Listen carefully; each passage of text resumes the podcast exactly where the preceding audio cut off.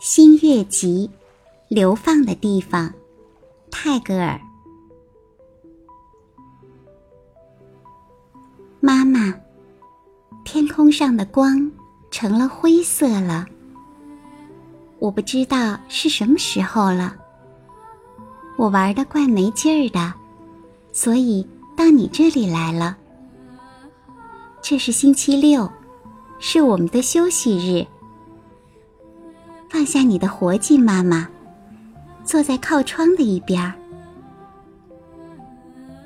告诉我童话里的特潘塔沙漠在什么地方。雨的影子遮掩了整个白天。凶猛的电光，用它的爪子抓着天空。当乌云在轰轰的响着，天打着雷的时候，我总爱心里带着恐惧，趴伏到你的身上。当大雨倾泻在竹叶子上，好几个钟头。而我们的窗户被狂风震得咯咯发响的时候，我就爱独自和你坐在屋里，妈妈，听你讲童话里的特潘塔沙漠的故事。它在哪里，妈妈？在哪一个海洋的岸上？在哪些个山峰的脚下？在哪一个国王的国土里？田地上，没有此江彼壤的界石，也没有村人在黄昏时走回家的，或妇人在树林里捡拾枯枝，而捆载到市场上去的道路。沙地上，只有一小块儿一小块儿的黄色草地，只有一株树。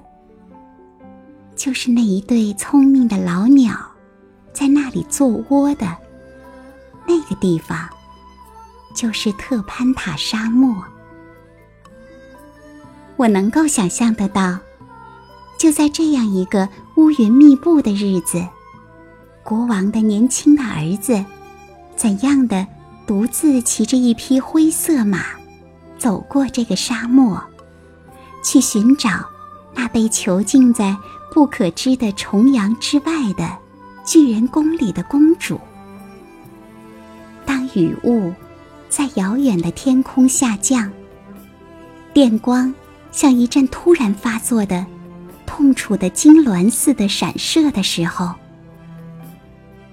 他可记得他不幸的母亲被国王所弃，正在扫除牛棚，眼里。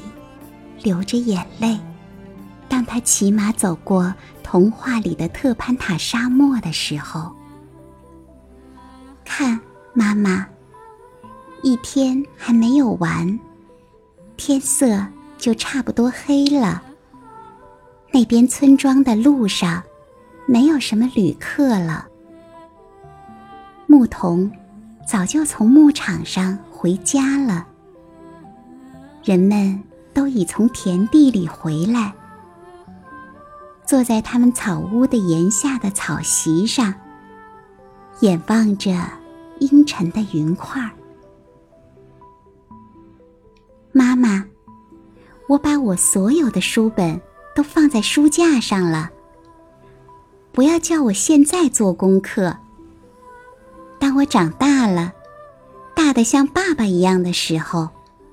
我将会学到必须学的东西的，但是今天你可得告诉我，妈妈，童话里的特潘塔沙漠在什么地方？